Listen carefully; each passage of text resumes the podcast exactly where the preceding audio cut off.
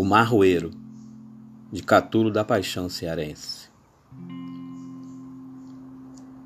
O canto alegre dos galos no sertão amildava. Nos taquará da lagoa, a saracucura cantava. Cantando, passava um bando de verde maracanã. Fermosa como uma cabocla, vinha rompendo a minhã. O vento manso da serra vinha acordando os caminhos.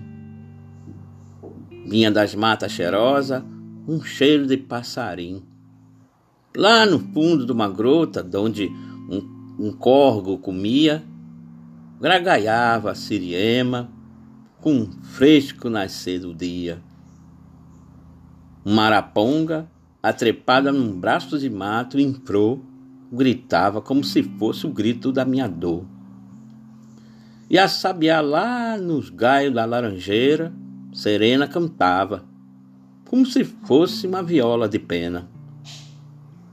O passarinho enxerido, mardosamente incumbido, nas folhas de um tambori, satisfeito mangofando, de mim se ria, gritando lá de longe: Bem te vi, bem te vi.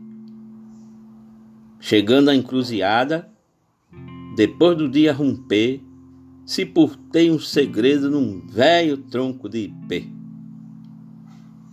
Desde essa hora até hoje, eu conto as horas a penar.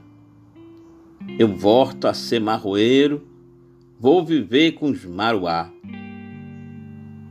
Eu tinha um povo fechado para tudo que é marvadez.